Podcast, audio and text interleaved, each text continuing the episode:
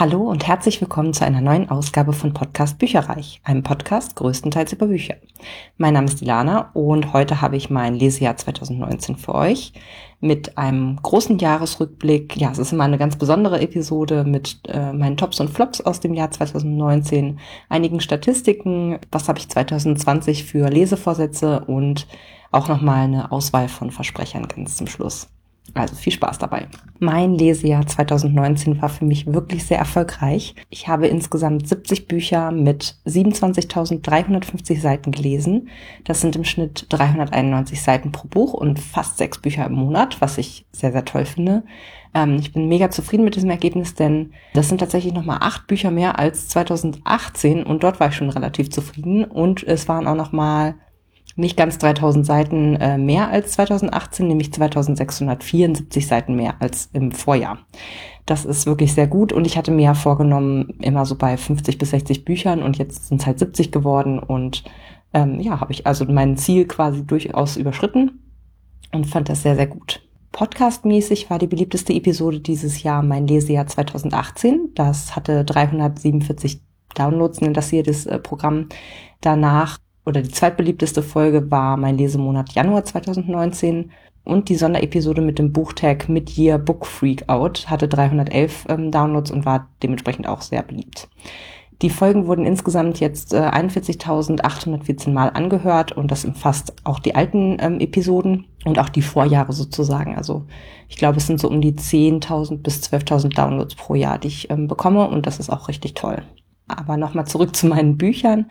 Äh, die 70 Bücher, die ich gelesen habe 2019, die teilen sich auf in 36 Hörbücher. Das sind 51,4 Prozent. Im Vorjahr waren es noch 29 mit 46,8 Prozent. Dann zwei E-Books, E-Bücher, 2,9 Prozent. Im Vorjahr auch nur zwei mit, da waren es dann 3,2 Prozent, weil ich weniger gelesen habe. Und 32 klassische Bücher habe ich dieses Jahr gelesen. Das sind 45,7 Prozent. Und im Vorjahr waren das ähm, 50 Prozent mit 31 Stück. Ich habe mich 2019 wirklich auf das Lesen von meinen Subbüchern konzentriert. Das war ja meine Aufgabe, den ein bisschen abzubauen. Und dementsprechend waren es etwa ähm, 25 Bücher und Hörbücher, die Rezensionsexemplare waren. Das entspricht 36 Prozent und im Vorjahr hatte ich 77 Prozent. Ich glaube sogar 2017 hatte ich noch mehr. Da habe ich echt nur das gelesen, was frisch reinkam sozusagen. Und dieses habe ich mich ähm, mehr beschränkt gehabt, was die äh, Bestellung von neuen Sachen angeht und habe dann auch entsprechend das mehr gelesen, was ich im Regal stehen hatte. Ins Jahr 2020 gehe ich mit sechs Rezensionsbüchern und zwar mit Hörbüchern ausschließlich. Und das finde ich völlig in Ordnung. Also da kann ich ruhig mit schlafen, sage ich jetzt mal.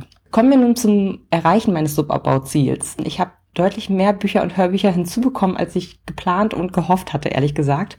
Größtenteils deswegen, weil ich Reihen angefangen hatte, die mir so gut gefallen haben, dass ich sie zu Ende lesen wollte. Also Reihenvervollständigung, die ich entweder selber gekauft habe oder ertauscht habe.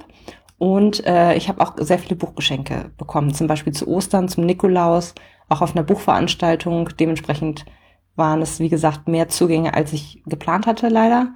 Ähm, meine Ziele waren ja ähm, einmal den Abbau von 20 Büchern vom Stapel ungelesener Bücher und den Abbau von 15 Hörbüchern von den Hörbücherstapel quasi der ungelesenen Hörbücher. Und meine Subhöhen lagen am 31.12.2018 bei 89 Büchern und 150 Hörbüchern. Und am 31.12.2019 liegen sie bei 75 Büchern und 141 Hörbüchern.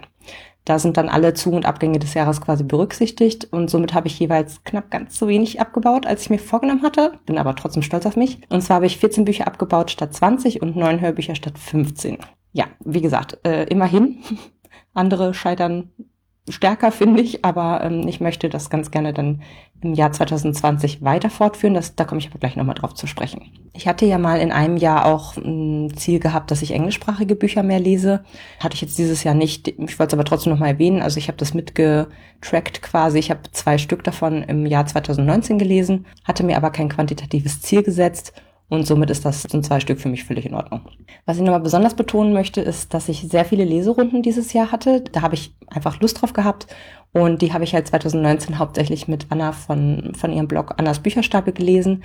Und zwar insgesamt ganze elf Bücher, beziehungsweise 15 Prozent meiner gelesenen Büchern und Hörbüchern habe ich im, im Tandem quasi mit, mit anderen äh, als Leserunde gelesen. Und es hat immer, finde ich, viel, viel Spaß gemacht und vor allen Dingen finde ich, reflektiert man dann noch stärker über die Bücher selber. Also man, man liest die Geschichte insofern intensiver, als dass man darüber diskutiert, sich austauscht, Meinungen von anderen dazu liest und ja, das macht einfach Spaß und das möchte ich eigentlich 2020 auch gerne noch fortführen. Kommen wir nun zu meinen Tops und Flops 2019. Beginnen wir mit der negativen Sache, dann können wir uns schnell auf das Positive konzentrieren.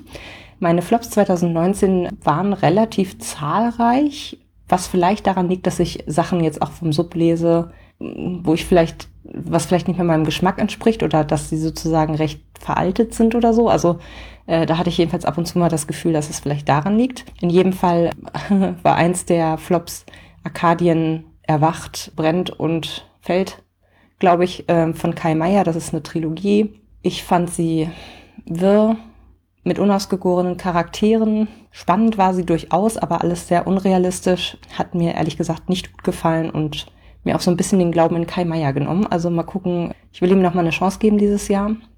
Aber wenn das nichts wird, dann werde ich diesen Autor leider komplett für mich abschreiben. Noch ein Flop war Night School, du darfst keinem trauen von CJ Doherty. Äh, ich weiß auch nicht. Ich hatte davon, glaube ich, drei, zwei, ein, drei oder zwei Bücher auf dem ähm, Hörbüchersub. Ich habe die alle jetzt gelöscht. Ich fand das erste fürchterlich. Also zum einen super lang, viel zu lang. Ich glaube 16 Stunden für nix. Da ist nichts passiert. Da ist immer nur wieder äh, mysteriös. Also der Plot ging überhaupt nicht voran. Äh, es sind ein paar mysteriöse Vorkommnisse gewesen, aber das war's dann auch. Total Teenager, Kitsch, ganz komisch. Also ich fand's mega schlecht und möchte auch die Nachfolger definitiv nicht lesen, insbesondere weil ich dann auf Wikipedia mal so ein bisschen nachgelesen habe, was da so in den Folgebänden passiert. Das muss ich mir definitiv nicht antun. Das ist wirklich klischeehaft von vorne bis hinten. Hauptsache, man hat irgendwie ähm, zwei Leute oder zwei Kerle, in die man sich gleichzeitig verliebt und der eine ist ja der Bad Boy und der andere nicht und boah, nee, muss ich echt nicht haben. Was ich auch nicht toll fand, war Flawed und Perfect von Cecilia Ahern. Ich glaube, dass mir ihre romantischen Bücher besser gefallen als diese Jugenddystopie, an der sie sich mal versucht hat vor ein paar Jahren. Ich fand auch hier einiges sehr unplausibel, sehr beschönigt, also gerade wenn es um ein Regime geht und natürlich fällt der Protagonistin dann immer im entscheidenden Moment, macht sie genau die richtigen Dinge und eigentlich will sie aber im System bleiben und also das ist, das war irgendwie ein bisschen merkwürdig, ehrlich gesagt.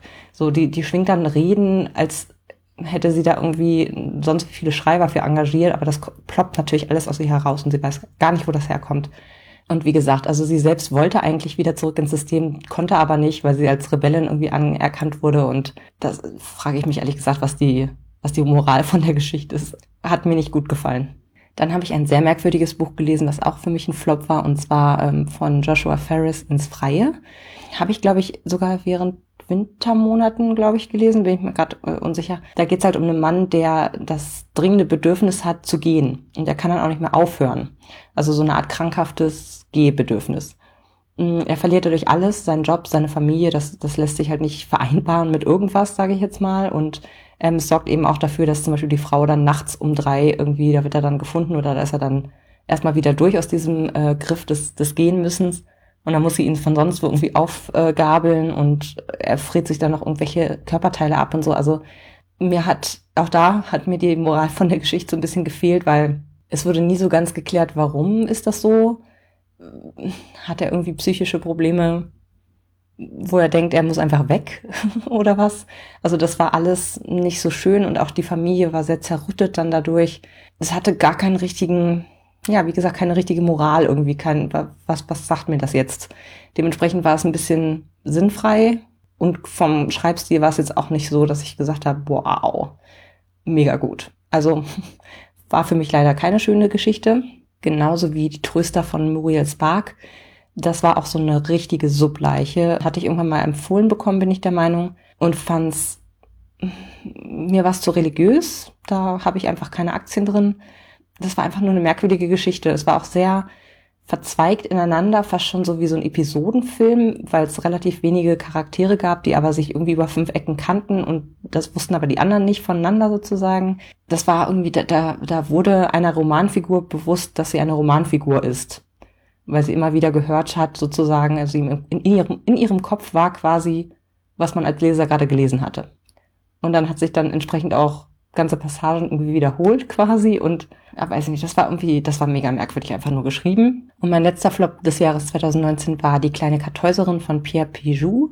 Auch das war eine absolute Subleiche, habe ich schon jahrelang im Stapel ungelesener Bücher gehabt. Und da ging es um einen Mann, einen Lkw-Fahrer, der ein kleines Mädchen überfährt. Die wiederum ist nur auf den Straßen, weil ihre Mutter es nicht gebacken kriegt, ihre Mutterpflichten irgendwie wahrzunehmen. Die fährt irgendwie mit, mit ähm, Zügen den ganzen Tag rum. Ich weiß nicht, von ihr ihren Unterhalt bestreitet, ehrlich gesagt. Holt sie aber nicht von der Schule ab, weil sie einfach keinen Bock drauf hat und dementsprechend wandert das arme Mädchen dann rum und versucht irgendwie nach Hause zu finden und ihre Mutter zu finden und wird dann, wie gesagt, von einem Lkw-Fahrer erfasst. Der wiederum fühlt sich dermaßen schuldig, dass er halt zu dem äh, Mädchen im Krankenhaus und auch zu der Mutter, ja, eine Beziehung aufbaut. Dann wird aber sehr, sehr lang und ausschweifend von der Vergangenheit von dem Lkw-Fahrer erzählt, dass der ja mal eine Buchhandlung hatte und als Student irgendwie auf einer Demo war und also das, das geht dann so richtig, ich glaube, wie gesagt, gut zwei Drittel des Buches ist so eine Art Rückblende und ich, ich fand einfach die Charaktere, also besonders die Mutter fand ich extrem unsympathisch. Alles nicht nachvollziehbar für mich. Also, weiß ich nicht. Das fand ich einfach eine, eine traurige Geschichte, aber ja, einfach nicht, nicht nachvollziehbar sozusagen. Aber kommen wir jetzt zu meinen Tops 2019. Und zwar muss ich da an erster Stelle etwas nennen, was ich relativ spät gelesen habe oder gehört habe. Und zwar ist das Laufen von Isabel Bogdan. Äh, von der hatte ich auch schon der V gelesen ähm, und fand das, glaube ich, auch sehr, sehr gut. Das hier ist eine ganz andere Nummer inhaltlich. Und zwar geht es um eine Frau, die ihren Mann verloren hat, die in tiefer Trauer ist und die dann durchs Laufen sozusagen sich langsam wieder freistrampelt. Das heißt, wir begleiten sich, ich glaube, fast ein Jahr lang und, und, und sind quasi mit in ihrem Kopf. Also es ist so ein richtiger Stream of Consciousness. Wir hören oder lesen, was sie denkt in dem Buch selber ist auch wenig mit Komma, Punkt oder ähnlichem gearbeitet, sondern es ist wirklich wie so ein Gedankenfluss. Ja, es ist super berührend und es ist auch sehr wahr. Ich glaube, dass genau solche Gedankengänge ne, passieren einem, wenn man durch die Gegend läuft oder wenn man gerade vor sich hin träumt oder so. Ich glaube, das kennt echt jeder von uns und dementsprechend finde ich das sehr realistisch, einfach das Buch. Wie gesagt, sehr berührend. Ich habe teilweise aber auch gelacht. Also es hat sehr mit den Gefühlen gespielt und ich werde das auf jeden Fall nochmal lesen oder hören, weil ich das wirklich klasse fand. Das Buch ist auch nicht wahnsinnig lang, aber sehr, sehr gut geschrieben. Also wirklich diese Höhen und Tiefen, dieses sich zurückstrampeln ins Leben. Ganz toll. Das war übrigens ein Rezensionsexemplar aus dem Argon Verlag. Dann habe ich mir aus meinem London-Urlaub dieses Jahr The Curious Incident of the Dog in the Nighttime von Mark Haddon mitgebracht und fand es auch großartig. Da geht es um einen ja, leicht autistischen Jungen, der ich glaube jetzt mittlerweile 14 oder 16 ist und der halt mit seinem Vater zu Hause wohnt und dann wird der Nachbarshund umgebracht und er liebt Hunde über alles und will dann aufklären, woran jetzt dieser Hund gestorben ist und stößt dabei auf alle möglichen Geheimnisse in der Nachbarschaft, die teilweise für ihn auch ganz schön brenzlig ausgehen könnten. Aber es ist einfach ein super guter Einblick in das Leben von Autisten oder leicht autistisch äh, angefärbten Menschen. Er kann dann zum Beispiel, ich weiß jetzt gar nicht, gar nicht mehr, ich glaube, er kann nichts essen, was rot ist oder so. Also so kleine Einblicke in Besonderheiten, dass er halt Gefühle nicht gut sehen kann und auch nicht gut ausdrücken kann, wie schwierig das eigentlich ist, auch für die Eltern. Ja, einfach eine berührende, schöne Geschichte, die ich sehr empfehlen kann. Was ich noch empfehlen kann, ist Post von Karl-Heinz von Hasnain Kasim. Das ist auch ein Rezensionsexemplar gewesen aus dem Hörverlag und ist im Grunde, also die Unterschrift ist äh, wütende Mails von richtigen Deutschen und was ich ihnen antworte. Das ist wirklich ein tolles Hörbuch, vor allen Dingen auch, unter anderem eben auch gelesen vom Autor, aber auch von Bjarne Mädel oder Kathleen Garlich, also verschiedene Leute, die man auch sehr gut an der Stimme erkannt hat. Und da geht's wirklich um, wie der Untertitel schon sagt, um Mails, die ihn als Ausländer in Anführungsstrichen oder als, als Menschen mit ausländischen Wurzeln erreicht haben in diesem Jahrhundert, wo man echt die Köpfe, also die Hände über den Kopf manchmal zusammenschlagen möchte und sich sagt, meine Fresse, kann doch echt nicht sein. Also wirklich unterschwellige oder auch sehr offene ähm, Hass, Rassismus, Vorurteile und wie er darauf sehr, sehr clever und pointiert antwortet, immer höflich bleibt. Also es ist wirklich toll. Ich finde es richtig toll und es erweitert jeden Horizont. Insofern kann ich es nur empfehlen. Eine der Reihen, die ich dieses Jahr unbedingt komplett lesen wollte, obwohl ich nur die ersten beiden Bände hatte, war die Harper Connelly-Reihe von Shalane Harris. Das ist dieselbe Autorin, die auch diese Suki Waterhouse-Reihe gemacht hat. Das ist ja diese Vampir-Reihe, die auch verfilmt wurde. Und in dieser Reihe geht es eben um Harper Connelly und sie wurde als Teenager von einem Blitz erschlagen, wollte ich gerade sagen, also erwischt und kann seitdem spüren, wo tote Menschen sind. Und diese, diese Gabe, die ihr auch wenig Leute glauben, also sie stößt auf viel Skepsis, die nutzt sie quasi als Einkommensquelle. Was, wie gesagt, relativ schwierig ist, weil viele Leute gerade im eher religiösen Amerika, wo sie halt unterwegs ist, also haben da so ihre Ressentiments oder dass sie mal nicht bezahlt wird oder so, ist auch schon vorgekommen. Dementsprechend ähm, reist sie auch immer mit ihrem Halbbruder Tolliver und ähm, der passt auch immer so ein bisschen auf sie auf dass sie nicht über den Tisch gezogen wird oder halt eben äh, von Mördern, die demnächst aufgedeckt werden, sozusagen umgebracht wird. Auch das, auch diese Gefahr ist immer unterschwellig mit dabei. Ja, und so reist sie in diesen vier Bänden von Fall zu Fall und äh, eigentlich wird immer pro Buch ein, ein Fall im Grunde behandelt. Und es war super spannend und die Charaktere waren wirklich ganz toll ausgearbeitet. Sehr herzenswarm irgendwie alles. Also man, man wollte eigentlich immer wieder zusammen mit ihr ein neues Abenteuer erleben. Also für mich eine sehr runde Reihe gewesen. Ähm, sicherlich gibt es den einen oder anderen Roman, der ein bisschen besser war als die anderen oder Fälle, die mir ein bisschen besser gefallen haben als die anderen. Aber insgesamt so gut, dass es auf jeden Fall top ähm, dieses Jahr war und ich es total empfehlen kann zu lesen. Noch ein absolutes Top-Buch war das Rosi-Projekt von Graham Simpson. Habe ich dieses Jahr gelesen und, oder gehört, besser gesagt. War auch super gelesen von Robert Stadelober. Und ich schrecke ein bisschen davor zurück, die Nachfolger zu lesen oder zu hören, weil ich gehört habe, dass die nicht mehr so gut sein sollen. Das Buch hier allerdings war in sich sowas von rund und stimmig, das kann man auch eigentlich so stehen lassen. Und zwar geht es auch hier wieder um einen sehr, sehr leicht autistischen erwachsenen Mann. Und er sucht eine Ehefrau. Also eigentlich ist er mitten im Projekt Ehefrau, das klappt aber nicht so ganz, weil er halt wirklich so seine, der isst jede Woche die gleichen Sachen, äh, also er hat so seine geregelten Abläufe und alles muss genauso sein, wie er sich das in den letzten Jahren halt aufgebaut hat und das ist natürlich schwierig für eine Frau da quasi reinzukommen, zumal er wirklich sehr, sehr hohe, eine sehr hohe Messlatte einfach anlegt an die Frauen, äh, die ihm gefallen sollen. Irgendwann stolpert er dann quasi über eine Frau namens Rosie, und die möchte ihn wiederum zur Unterstützung von einem Projekt äh, haben, was ihr persönlich sehr nahe geht. Und zwar möchte sie ihren Vater finden oder herausfinden, wer ihr Vater ist. So.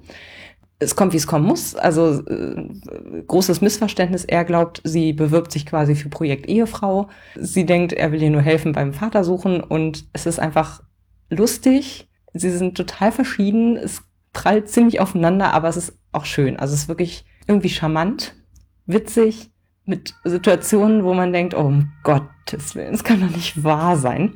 Sehr, sehr lustig einfach gemacht und in sich sowas von rund. Schöne Liebesgeschichte zum Schluss. Also macht, macht da einfach Spaß.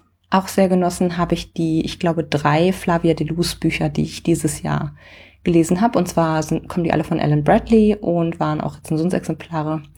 Und äh, großartig. Also diese Reihe finde ich wirklich super, super gut. Das waren jetzt, glaube ich, insgesamt zehn Romane, die ich ähm, davon gelesen habe, innerhalb der letzten ein, zwei, drei Jahre. Und die kann ich wirklich nur empfehlen. Das ist so ein bisschen cozy Mystery. Es geht um eine junge englische Frau, die, oder Mädchen eigentlich eher zwischen zehn und zwölf spielt das, glaube ich, ist ja alt, die eine morbide Faszination mit dem Tod hat und gerne irgendwie ermittelt und der Polizei unter die Arme greift, in Anführungsstrichen, beziehungsweise der eigentlich immer einen Schritt voraus ist ja, perfekt. Also tolle Fälle, sehr skurril teilweise und ähm, ja, sie kommt ihm immer auf die Schliche.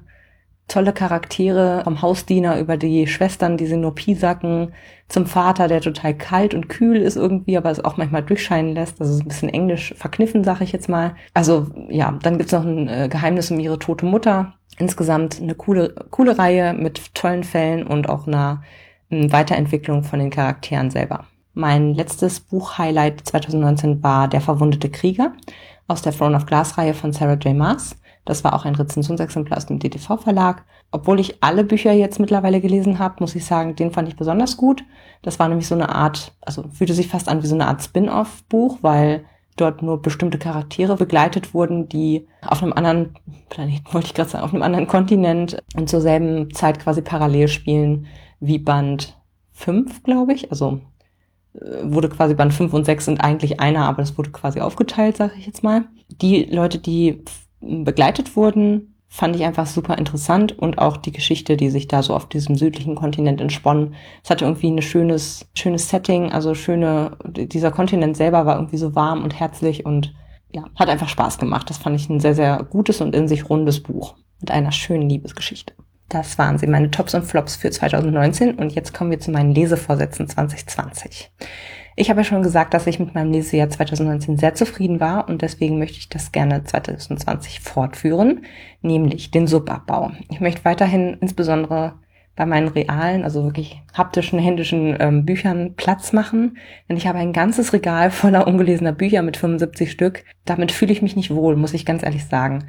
Und deswegen möchte ich mir vornehmen, dass ich auch 2020 maximal 10 Rezensionsbücher bestelle, was wiederum ein bisschen schwierig ist, weil ich glaube, ich habe bei DTV im Frühjahrs in der Frühjahrsvorschau schon mit sieben Büchern irgendwie zugelangt.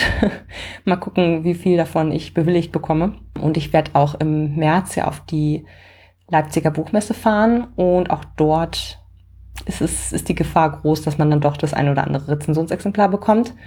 Nichtsdestotrotz, das ist so ein bisschen meine ähm, Vorstellung, dass ich halt maximal zehn Stück bestelle. Ja, und dann möchte ich ganz gerne dementsprechend wieder 20 Bücher vom Sub verschwinden lassen. Vielleicht auch nur 15. Das hatte ich jetzt dieses Jahr quasi geschafft. Äh, 14 oder 15. Also 15 bis 20 Bücher möchte ich von meinem Sub erlösen. Netto.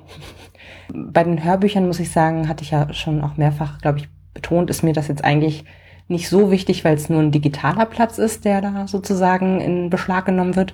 Ähm, deswegen ist mir die Anzahl daher nicht so wichtig. Aber es wäre schön, wenn ich auch hier zehn Hörbücher netto vom Stapel ungelesener Hörbücher erlösen könnte bis Ende des Jahres. Ein weiterer Lesevorsatz für 2020 ist, dass ich bei diesen hm, ja, privat organisierten Subabbau-Challenges auf Lovely Books weiterhin mitmache, die weiterhin mitbetreue. Bin ich ja auch äh, sozusagen Admin. Wie gesagt, ist alles privat organisiert. Und auch da werde ich keine bis kaum Monats-Challenges wieder mitmachen, sondern mich komplett auf die Jahreschallenge fokussieren. Die heißt Wer wird Buchmillionär? Und da ähm, werden nach und nach, glaube 100 Aufgaben freigeschaltet, an denen man sich dann ähm, frei bedienen kann. Diejenigen, die diese Aufgaben zu Beginn sozusagen erlesen, also die ersten drei, die das schaffen, jeweils, die bekommen nochmal Zusatzpunkte, aber grundsätzlich, sobald halt ähm, welche freigeschaltet sind, kann man querbeet lesen und in jedweder Reihenfolge sozusagen. Deswegen denke ich, dass ich da gut Punkte machen kann und ja, mir das auch nochmal einen gewissen Spielraum eben gibt, um mich auch frei zu entscheiden für Bücher, die ich lesen möchte. Aber ich denke, dass es wie in den Vorjahren einfach Spaß machen wird, eine quasi eine Art Jahresaufgabe zu haben oder Aufgaben zu haben. Und auch der Austausch mit den anderen finde ich auch immer sehr, sehr schön. Und ich denke, dass ich so auch zu einigen Büchern aus dem Sub greifen werde, wo ich jetzt sonst ohne Motto und ohne Aufgabe quasi nicht direkt zugegriffen hätte. Die Leserunden habe ich ja auch schon erwähnt und zwar möchte ich auch 2020 weiterhin Leserunden machen und habe da auch schon fünf verschiedene Bücher mit Anna geplant. Viele davon sind Reihenbeginne, bei denen mir die Folgebände noch fehlen. Es könnte also sein, dass das mit zum Subaufbau beiträgt, was ich eigentlich versuche zu vermeiden. Mal sehen, was das Jahr bringt. Außerdem hatte ich überlegt, ob ich vielleicht ein, zwei Monate von 2020 zu Motto-Monaten mache. Zum Beispiel weiß ich, dass ich relativ viele Bücher von meiner Mutter entweder geliehen äh, habe oder geschenkt bekommen habe. Und da ja äh, Muttertag im Mai ist, könnte ich mir zum Beispiel vorstellen, dass ich den Mai quasi allen Büchern widme, die meine Mutter mir geschenkt oder geliehen hat. Das fand ich, finde ich nochmal ganz witzig. Und ich habe ja letztes Jahr und ich glaube sogar vorletztes Jahr mit dem Gedanken gespielt, im Oktober anlässlich von Halloween nur gruselige Sachen zu lesen. So Horror oder ne, irgendwie so in die Richtung. Habe ich ja dieses Jahr auch mal wieder nicht geschafft. Deswegen wäre das ja eigentlich nochmal ganz gut auf Wiedervorlage für den Oktober 2020 zu legen. Das wären so die Lesevorsätze für 2020. Für die Leserunden übrigens haben wir schon folgende Bücher ausgemacht, und zwar Partials Aufbruch von Dan Wells. Das ist wie gesagt der erste Teil einer Reihe. Todesfrist von Andreas Gruber. Das ist im Grunde ein Rezensionsexemplar, weil es mir vom Verlag zur Verfügung gestellt wurde, als ich da auf dem großen Event war, was sehr, sehr cool war, anlässlich der Verfilmung. Ich habe damals Todesfrist und Todesmal bekommen. Das ist äh, Band 1 und Band 9 oder so, also der aktuellste Band dann gewesen. Dazwischen liegen allerdings noch sehr, sehr viele andere Bände. Dementsprechend mal gucken, wie mir das so gefällt. Der Film war jedenfalls sehr, sehr cool. Dann haben wir uns vorgenommen, The Diviners, Aller Anfang ist böse von Libba Bray zu hören oder zu lesen. Da habe ich schon so, so viele gute Sachen von gehört. Ich glaube, die, also das wird wahrscheinlich bei mir einschlagen wie eine Bombe. Könnte ich mir vorstellen. Und dann Rain, das tödliche Element von Virginia Bergen oder Bergin, ich weiß es nicht genau. Auch das ist eine Reihe, aber ich glaube, da gibt es bisher nur zwei Bände von. Und ich glaube, der zweite war jetzt auch nicht so gut bewertet bei Lovely Books. Dementsprechend mal gucken, wie wir das so finden. Und ich habe ja angekündigt, ich möchte Kai Meier noch mal eine Chance geben. Meine Schwester hat mir ganz, ganz äh, stark ans Herz gelegt, die Seiten der Welt Trilogie von ihm zu lesen. Das würde ich mir dann von ihr halt als Buch ausleihen. Die anderen waren größtenteils Hörbücher, bis auf eben äh, Todesfrist. Wir werden mal reinlesen. Und sie hat auch, glaube ich, alle drei äh, Bände, bin ich der Meinung. Entsprechend könnte ich theoretisch diese drei Bände alle lesen. Sie sind aber, glaube ich, aktuell noch nicht auf meinem Sub enthalten. Also mal sehen. Und dann habe ich noch ein paar Neuerscheinungen, auf die ich mich schon total freue für 2020. Und die wollte ich euch auch nochmal vorstellen. Und zwar sind das auch teilweise dann die Bücher, die ich schon bestellt habe. Und zwar Die andere Welt von Julie Cohen. Das ist aus dem Diana Verlag. Und ja, Julie Cohen verfolge ich schon seit Jahren und sie macht einfach immer wieder super kreative Sachen, sehr unterschiedliche Sachen. Und soweit ich weiß, geht es hier, glaube ich, um, um zwei Leben. Also wie verläuft ein Leben, wenn man eine Frau ist und wie verläuft es, wenn man ein Mann ist? Ich glaube, das wird dann sozusagen an dem gleichen Menschen geschildert. Mehr weiß ich davon noch nicht. Was mich auch sehr angesprochen hat, ist das kleine Hörbuch vom Yoga von Lucy Lucas. Da geht es, wie ich schon sagte, zehn Minuten am Tag für mehr Energie und Ausgeglichenheit. Das heißt, ja, wie der Name oder der Untertitel schon äh, suggeriert, dass man dann halt jeden Tag zehn Minuten ähm, Yoga macht und ja, dadurch einfach energetischer und ausgeglichener ist und das so eine Art geführte Meditation oder Yogastunde eben ist. Dann ein einfaches Leben von Min Jin Lee. Davon habe ich schon in diversen amerikanischen Podcasts gehört. Das soll, ja, ich sag mal, so ein bisschen literarisch eher sein, aber auch, ja, nochmal ein Blick über den Tellerrand, was passiert in anderen Kulturen. Und wie es schon der Titel so ein bisschen andeutet, äh, geht es halt um eine ganze Lebensspanne von einer Familie quasi. Bin ich sehr gespannt drauf, würde ich sehr, sehr gerne lesen. Noch ein eher, ich sag mal, Achtsamkeitsthema. Ich schreibe mich gesund von Professor Dr. Med Silke Heimes. Das ist so eine Art äh, Buchjournal, wo man dann immer wieder selber was reinschreibt sozusagen und gleichzeitig aber auch was lernt. Fand ich irgendwie ansprechend. Dann gibt es zwei Bücher von Jason Reynolds, die nächstes Jahr rauskommen. Einmal Brüder, mutig wie wir. Das ist halt so eine, ähm, ich sag mal, Kindergeschichte. Ja, was heißt Kinder? Das hört sich immer so doof an. Also ein Kinderbuch ist es schlussendlich. Ist bestimmt sehr, sehr gut. Geht, glaube ich, um zwei Brüder. Auch wieder aus dem eher kriminalistisch angehauchten Milieu sozusagen oder aus keiner guten Nachbarschaft. Mm, und dann gibt es noch die Sache mit dem Glücklichsein von Jason Reynolds. Das kommt auch dieses Jahr raus. Da geht es, glaube ich, um Depressionen oder psychische Krankheiten. Dann ein Thriller, Verschließ jede Tür von Riley Saga, Saga, Sager, weiß nicht genau, wie man ihren Nachnamen ausspricht. Ich glaube, da geht's um so eine Art House-Sitting, äh, wo die Protagonistin, bin ich der Meinung, ähm, in, ein, in ein Apartment einziehen soll und dafür noch Geld bekommt, das zu, zu hüten quasi. Und dann erfährt sie aber, dass die vor nicht Mieterin, aber diejenige, die das vor ihr gemacht hat, dass sie irgendwie auf mysteriöse Weise verschwunden ist und sie darf auch irgendwie nicht raus oder so. Also das ist so mit bestimmten ähm, Vorgaben verknüpft, das Ganze. Und das äh, hörte sich sehr spannend an und habe ich, glaube ich, auch schon von gehört in diversen amerikanischen Podcasts. Was mich spontan angesprochen hatte, war Keiner hat gesagt, dass du ausziehen sollst von Nick Hornby. Von dem habe ich schon länger nichts mehr gelesen, finde ich aber eigentlich immer ganz gut. Und hier geht's halt, im Untertitel steht eine Ehe in, in zehn Sitzungen.